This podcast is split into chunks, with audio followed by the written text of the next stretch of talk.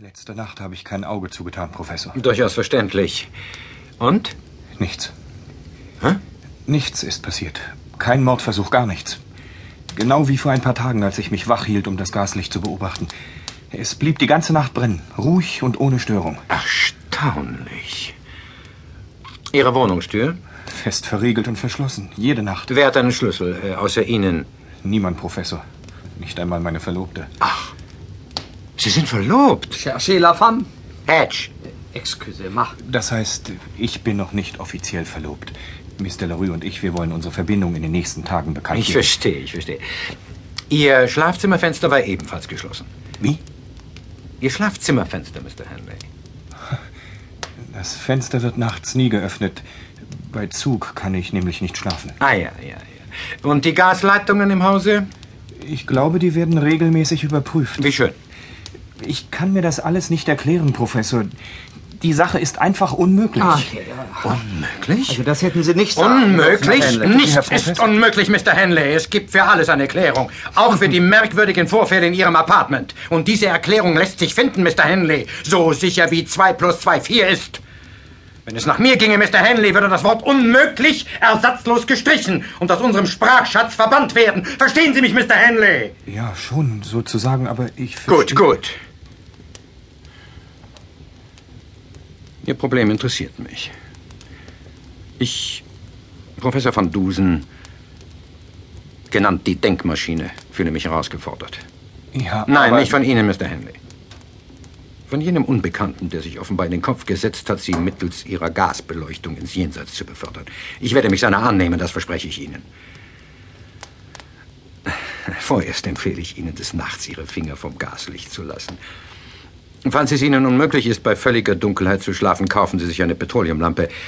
Sobald es meine Zeit erlaubt, werde ich Ihr Apartment einer Durchsicht unterziehen. Vielleicht schon morgen.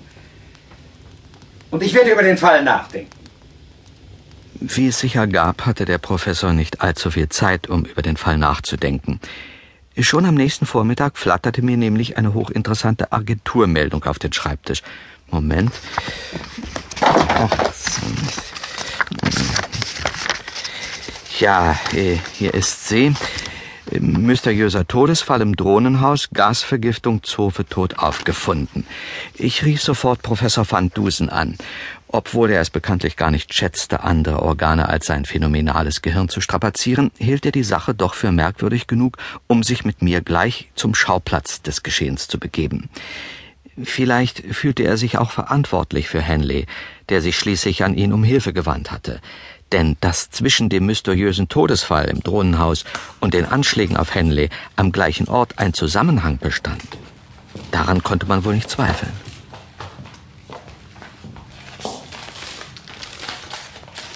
Ja, zuerst machen wir eine Aufnahme vom Zimmer, klar? Und dann die Leiche. Erst von hier, ungefähr so. Moment mal. Was hat Sie denn hierher verschlagen, Professor? Seit wann interessiert sich die Denkmaschine für Routinefälle? Immer dann, wenn sie den Verdacht hat, es handele sich eigentlich gar nicht um einen Routinefall. Ach, Unsinn, Professor. Kein Problem, kein Geheimnis. Alles Ah, sonnenklar. Kann ich das zitieren, Caruso? Na klar können Sie. Sonnenklar, so nennt Detective Sergeant Caruso von der New Yorker Kriminalpolizei den Todesfall, der sich in der Nacht zum 2. Juli 1902 in einem Luxusapartment des sogenannten Drohnenhauses ereignet hat. Bei der Toten handelt es sich um... um wen, Caruso? Alice Briggs, Engländerin. 26 Jahre. Ja. Zofe bei der Familie Kirtland. War allein in der Wohnung. Ihre Herrschaft ist in Europa. Aha. Und Todesursache?